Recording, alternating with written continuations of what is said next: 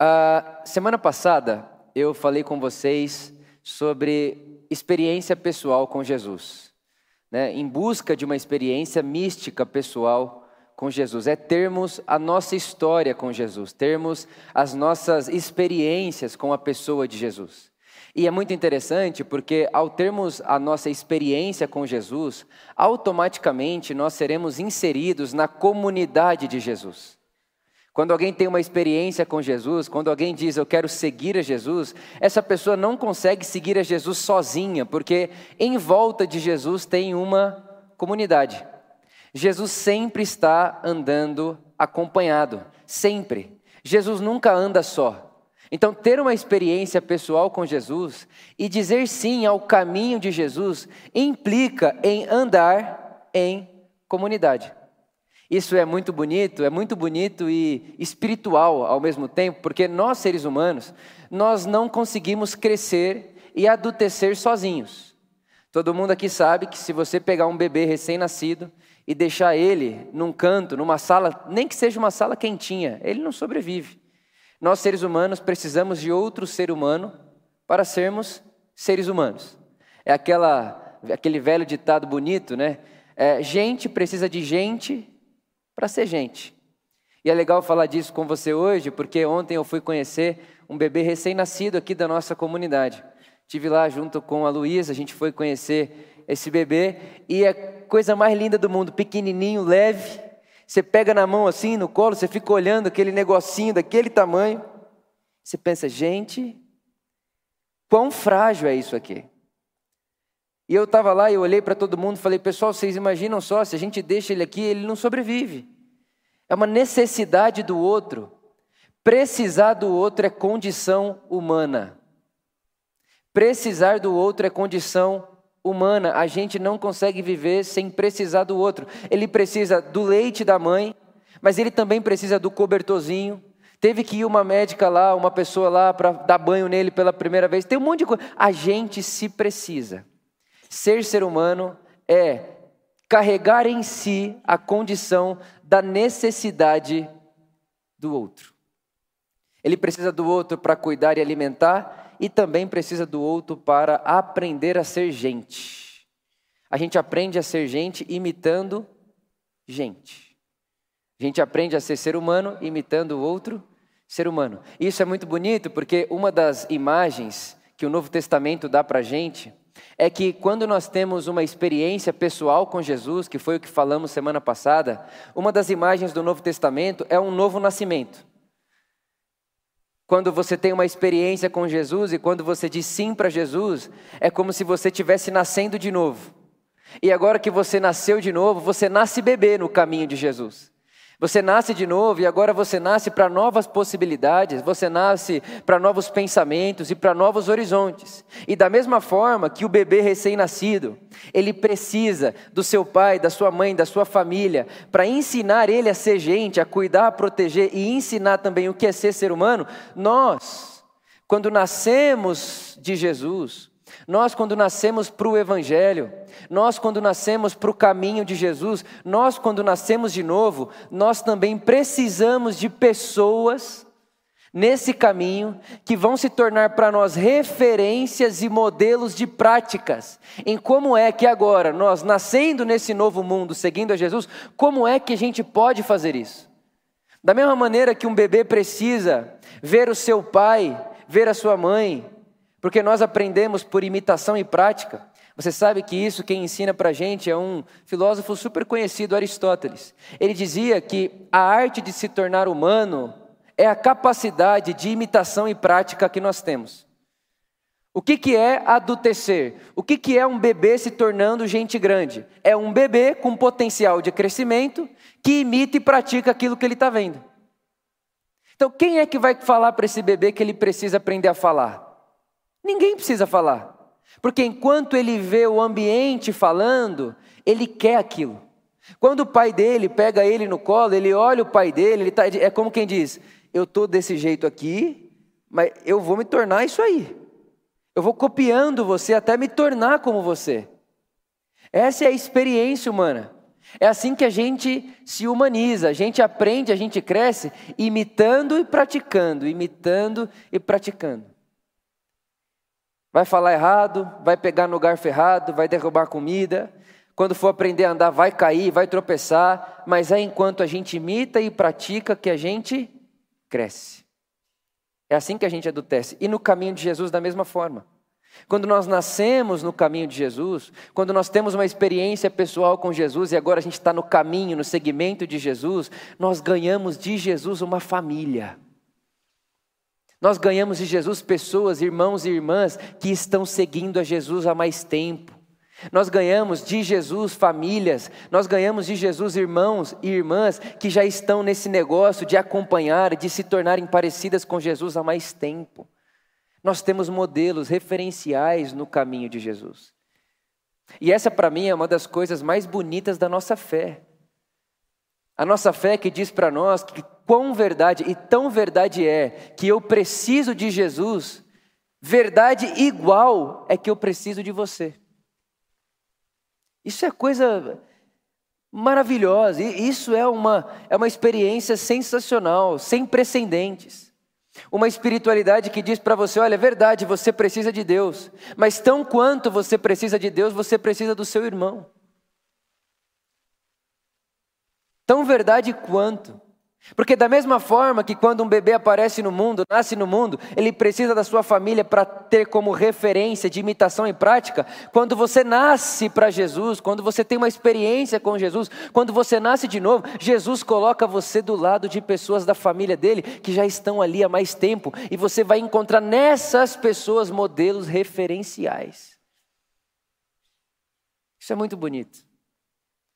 A verdade, irmãos, é que seguir a Jesus também é seguir outras pessoas que estão seguindo a Jesus. Percebe? Seguir a Jesus também é seguir outras pessoas que também estão seguindo a Jesus. É isso que o apóstolo Paulo vai dizer, por exemplo, à igreja lá em Coríntios, no capítulo 11, versículo 1, ele diz: Tornem-se meus imitadores como eu sou de Cristo. O que eu penso, irmãos, é que entre o Vitor e o Cristo, entre o Vitor de hoje e o Vitor parecido com Jesus, a semelhança em perfeita estatura com Jesus, entre o que eu sou hoje e aquilo que eu me tornarei, existe uma tradição de muitas e muitos irmãos e irmãs que me não, não, que, não que fazem separação do Vitor e Jesus, pelo contrário, mas que me aproximam dele. No caminho de Jesus eu encontro pessoas para me referenciar. É Paulo dizendo: me imite, me imitem, como eu imito a Cristo. Um bebê recém-nascido está olhando para o seu pai para sua mãe, para o seu contexto, para a sua família.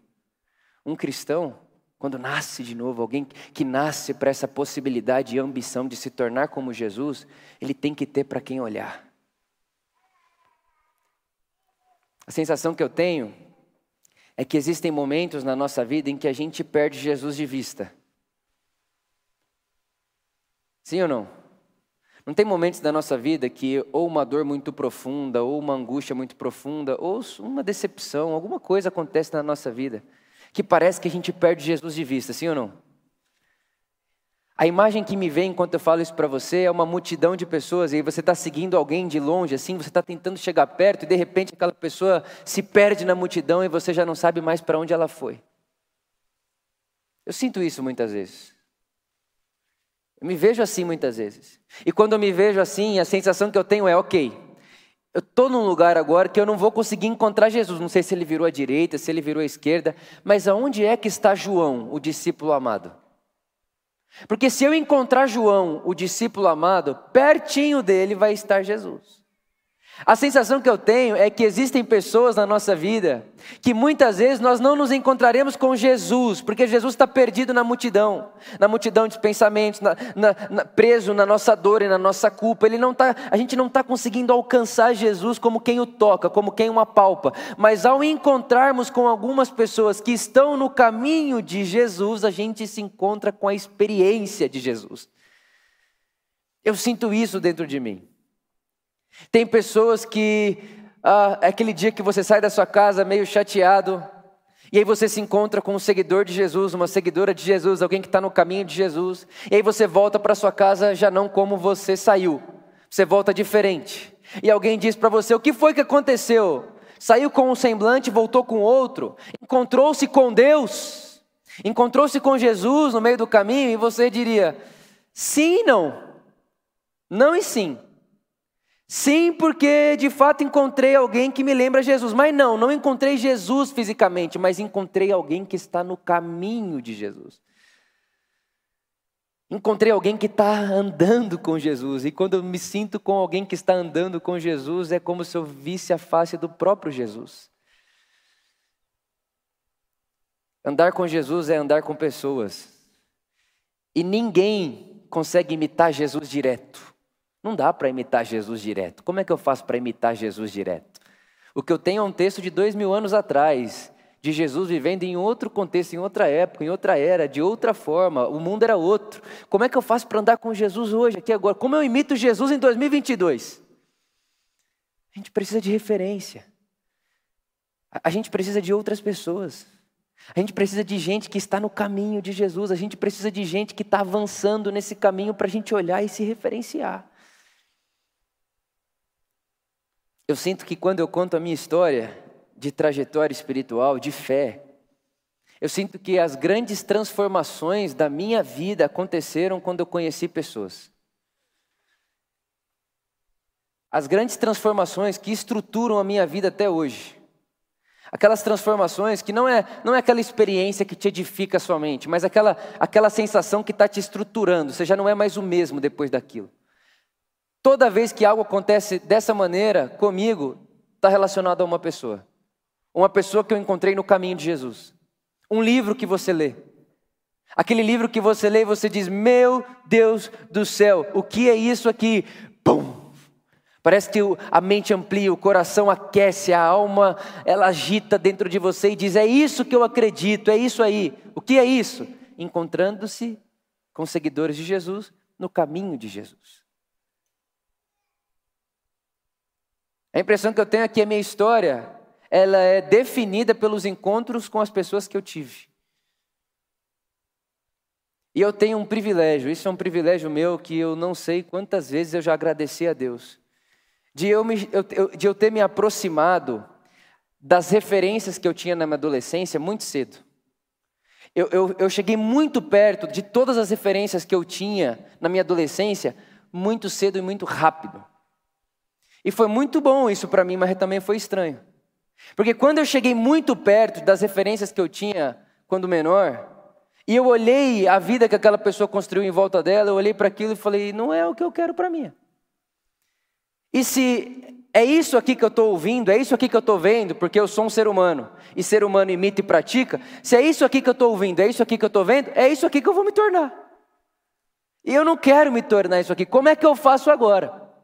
E está aqui uma hora na minha vida e na sua vida que a gente não pode terceirizar. O que a gente não pode terceirizar para ninguém é com o que se parece Jesus para você. Porque tem muita gente que chama de Jesus o que eu chamaria de diabo. Facilmente, com a Bíblia na mão, já falamos disso aqui.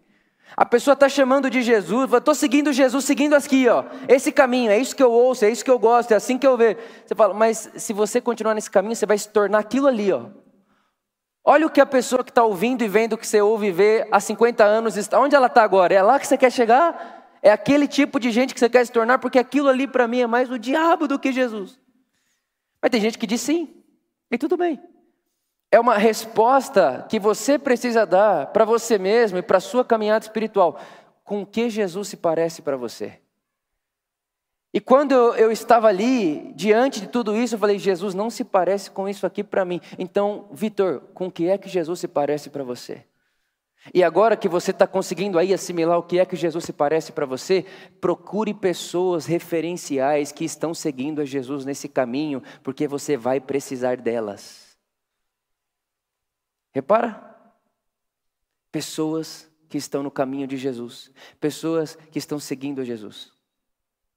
Eu me lembro uma vez que eu estava tomando um café numa padaria aqui em São Paulo, com uma dessas pessoas que são referenciais para mim. E você sabe que a sua referência, a pessoa que você imita, não é a pessoa que você toma café necessariamente. Pode ser seu pai, sua mãe, pode ser alguém da comunidade, seu irmão que está aí do seu lado. Você pode, tá você pode ser tão privilegiado hoje que você está sentado do lado de uma pessoa que você sabe que dá para imitar. Maravilha. Mas as nossas referências, pode, pode estar tá longe, pode ser um livro que você lê, são pessoas que estão no caminho. Mas essa pessoa especificamente, eu consegui tomar um café com ela. Um não, eu consigo tomar café com essa pessoa. E eu estava sentado com ela numa padaria. E na padaria ali, em São Paulo, conversando, ele olhou para mim e falou assim: Vitor, cara, você sabe o que me faz dormir mal algumas noites? E eu imaginei na minha cabeça, a vivalista, que flertava com esse negócio na minha adolescência toda e tal. Ah, sei lá, deve ser orar por avivamento e e fazer uma grande obra e sei lá. Aí ele falou assim: o que me faz dormir mal algumas noites é que no nosso Brasil de hoje eu sou muito rico, eu tenho um ar-condicionado, uma esposa linda e cobertor. E aí, quando eu deito no meu cobertor gostoso, olho para o lado, minha esposa maravilhosa, nossa história de amor é linda e o ar-condicionado ligado, eu não consigo não me lembrar das pessoas no nosso país, que são milhares e milhões de pessoas que não têm a possibilidade de deitar numa boa cama. Quanto menos um bom cobertor, quanto menos um ar-condicionado legal e também não tem uma história de amor bacana. Aquilo mexeu comigo.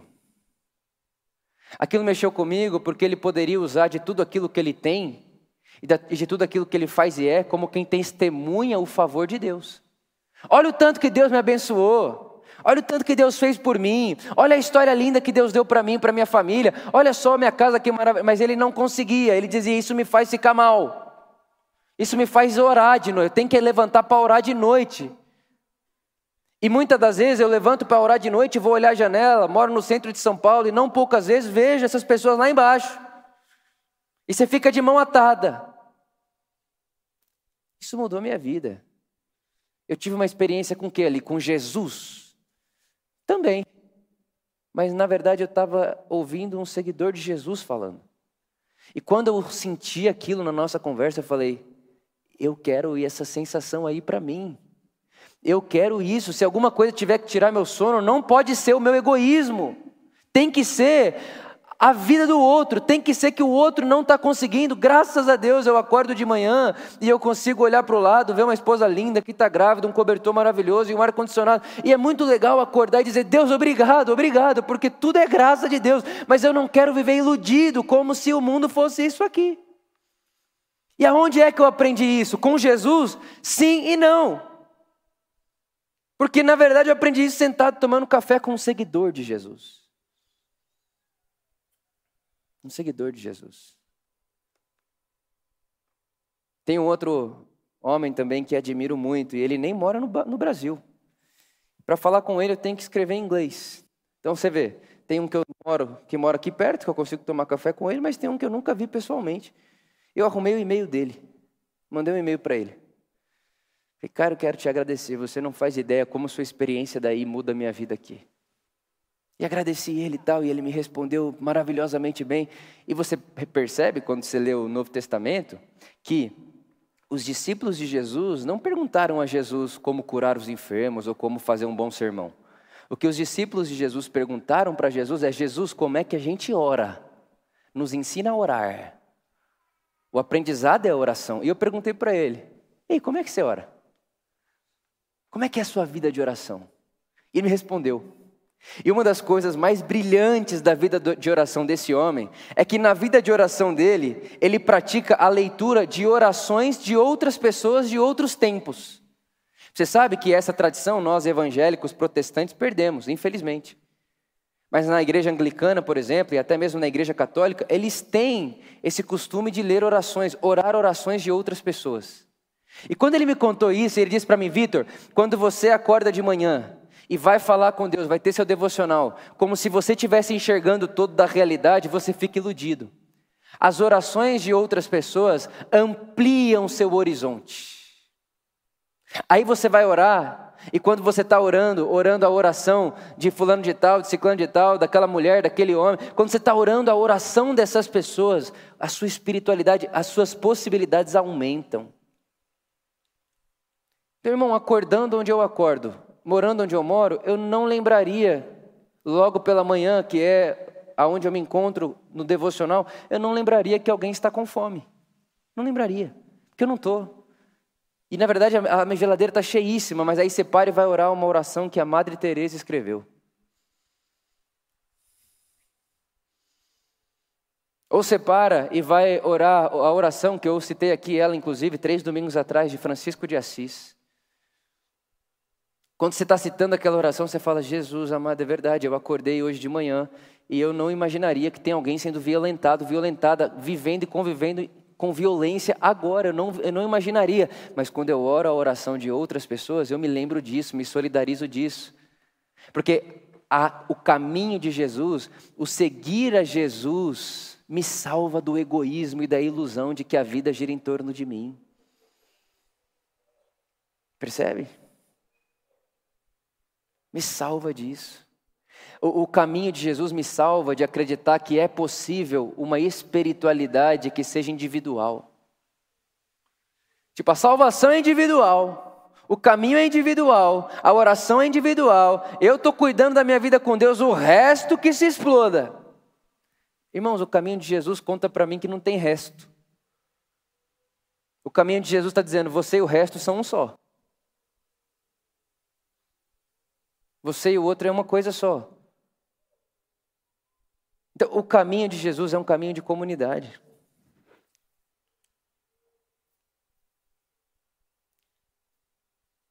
É um caminho sempre acompanhado não só com Jesus, na experiência mística que falamos semana passada, mas acompanhado de pessoas que estão seguindo a Jesus, no caminho de Jesus.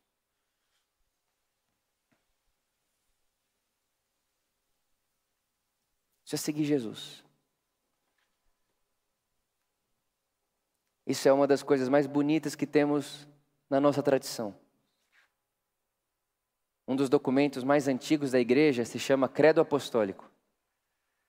E o Credo Apostólico uma das declarações de fé do credo é que eu creio na comunhão dos santos. E crer na comunhão dos santos é acreditar que quando eu estou com Jesus, eu estou no corpo de Jesus. Há uma nuvem de testemunhas que nos assistem. Quem é a nuvem de testemunha que nos assistem? É a comunhão dos santos.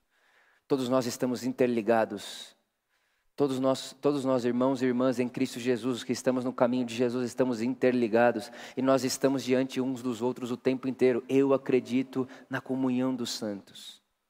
Essa é uma declaração da nossa fé. Isso faz parte da nossa fé. Andar com Jesus é também isso. Andar com Jesus é também isso.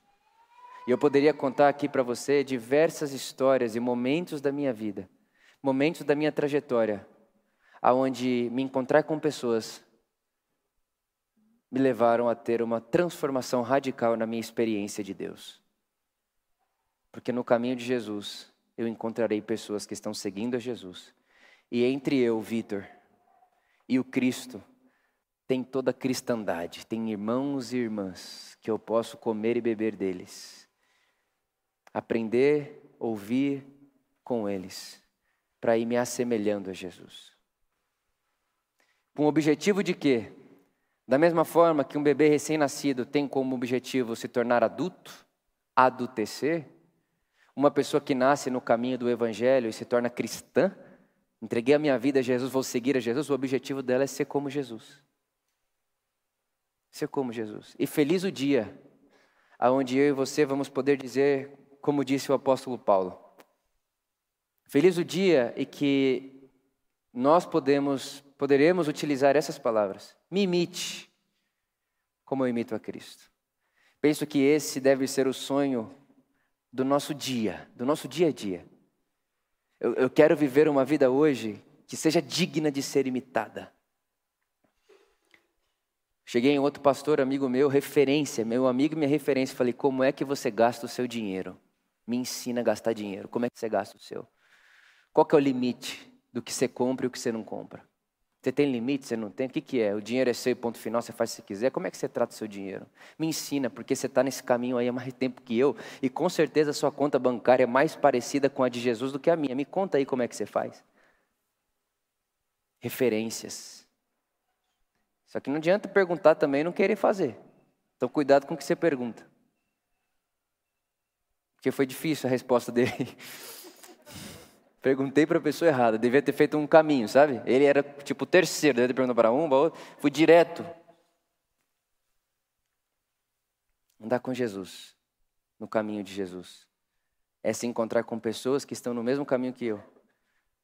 E se encontrar com Jesus nunca se encontrar com Jesus sozinho. Eu sempre me encontrarei com Jesus na experiência de comunidade. Sempre.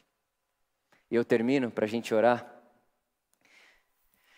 Contando essa experiência que eu tive, uma pessoa chegou para mim e perguntou assim: Vitor, qual que é o seu maior sonho agora? E sabe aquela pergunta de bate-pronto, do nada, pum?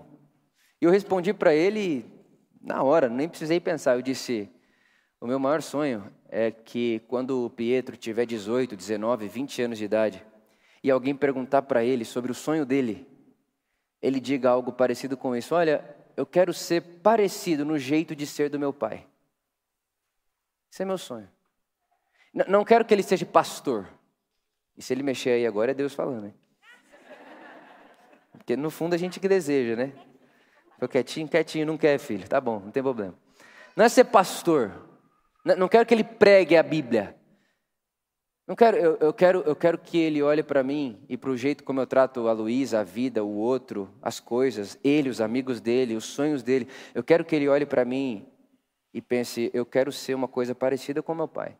Fazendo outra coisa que seja, mas eu quero fazer uma coisa parecida com meu pai.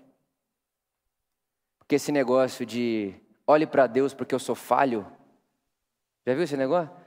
Você quer seguir? Olha para Jesus, hein? Porque o homem é falho. Isso aí é uma muleta daquelas. Não, não tem como olhar para Deus sem olhar para você. Não tem como. Deus, Deus quis que fosse assim. Deus quis que seu rosto no mundo estivesse em seres humanos. Deus quis. E eu não quero, quando meu filho começar a ler, dar o livro para ele e falar assim: Ó oh, filho, esse livro aqui é o caminho da verdade. Eu não quero que meu filho leia o livro, eu quero que meu filho me assista vivendo. E depois que ele me assistir vivendo, eu dou o livro para ele. Eu falo, filho, olha só, aquilo que você lê no livro, que você não viu na vida do papai, relê. E aí, se você perceber, quando você releu, que o papai está no livro, está em Jesus e não está em você, me conta, porque o papai também está aprendendo. Você já imaginou você produzir uma vida, uma experiência tão crística para as pessoas à sua volta, que você se torna também uma parte da interpretação do texto que as pessoas usam para ler a Bíblia?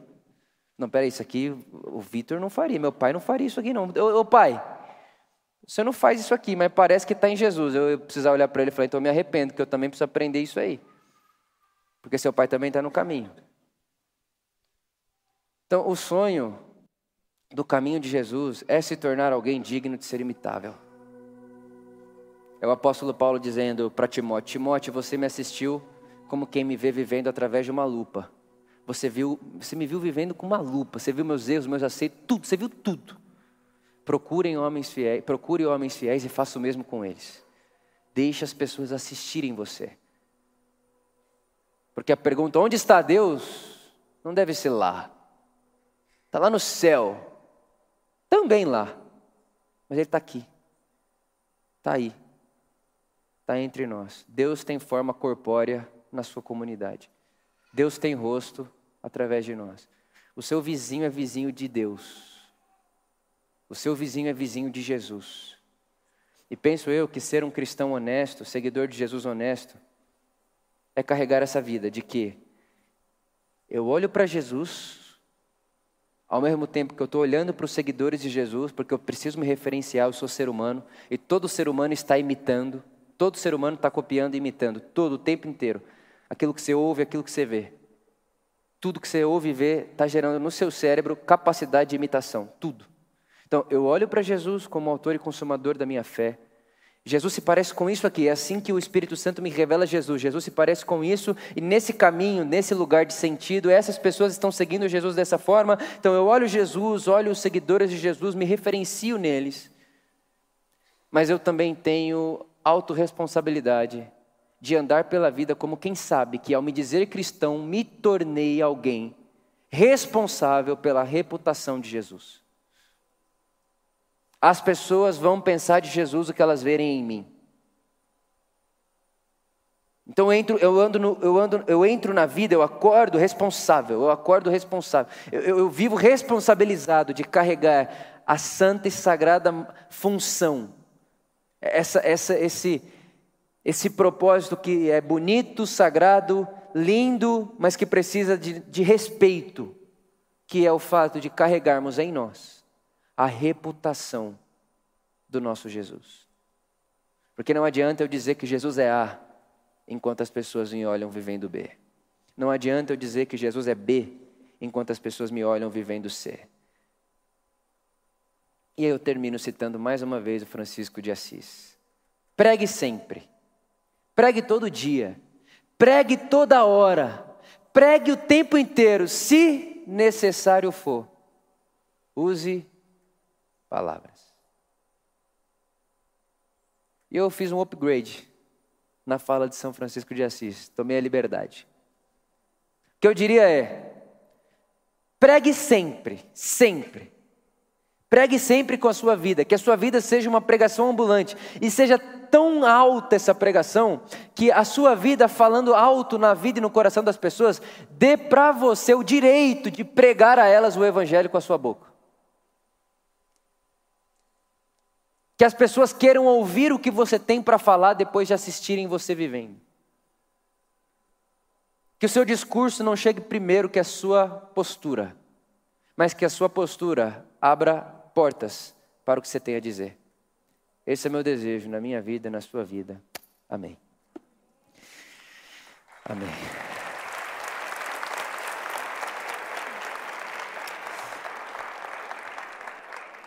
Pai de amor, Pai de graça, obrigado. Que o Seu Espírito seja com a gente, sobre nós, entre nós, nos dando coragem e ousadia de seguirmos, seguirmos a Jesus referenciados na igreja, na comunhão dos santos, e ao mesmo tempo nos responsabilizando por aquilo que somos ao dizermos estarmos seguindo a Jesus. Jesus, Jesus querido, nos dê a graça nos dê essa graça de podermos acordar de manhã e viver uma vida como quem vive uma vida tão digna, a ponto de saber que se todo cristão no mundo copiasse o meu jeito de viver, o mundo seria mais justo. Nos dá essa graça. Uma consciência que diz: se todo cristão no mundo copiasse o meu jeito de viver, nós estaríamos em paz. Se todo cristão no mundo copiasse meu jeito de tratar as pessoas, ninguém estaria sendo violentado, violentada. Se todo cristão do mundo se comportasse como eu e seguisse a Jesus nos meus caminhos, do jeito que eu estou seguindo a Jesus, referenciado em outras pessoas, nós teríamos um Brasil, um planeta mais justo, mais honesto, mais bonito, menos segregado, menos excludente. Nos dê essa graça de podermos fazer essa oração e termos essa vida diante das pessoas e do mundo que nos abraça e que nos acolhe. Oramos assim, esperançosos de que Teu Espírito é capaz de fazer em nós e através de nós muito mais do que aquilo que pedimos, pensamos ou imaginamos. Te agradecemos, Jesus querido. Amém. Se você pode, fique de pé comigo.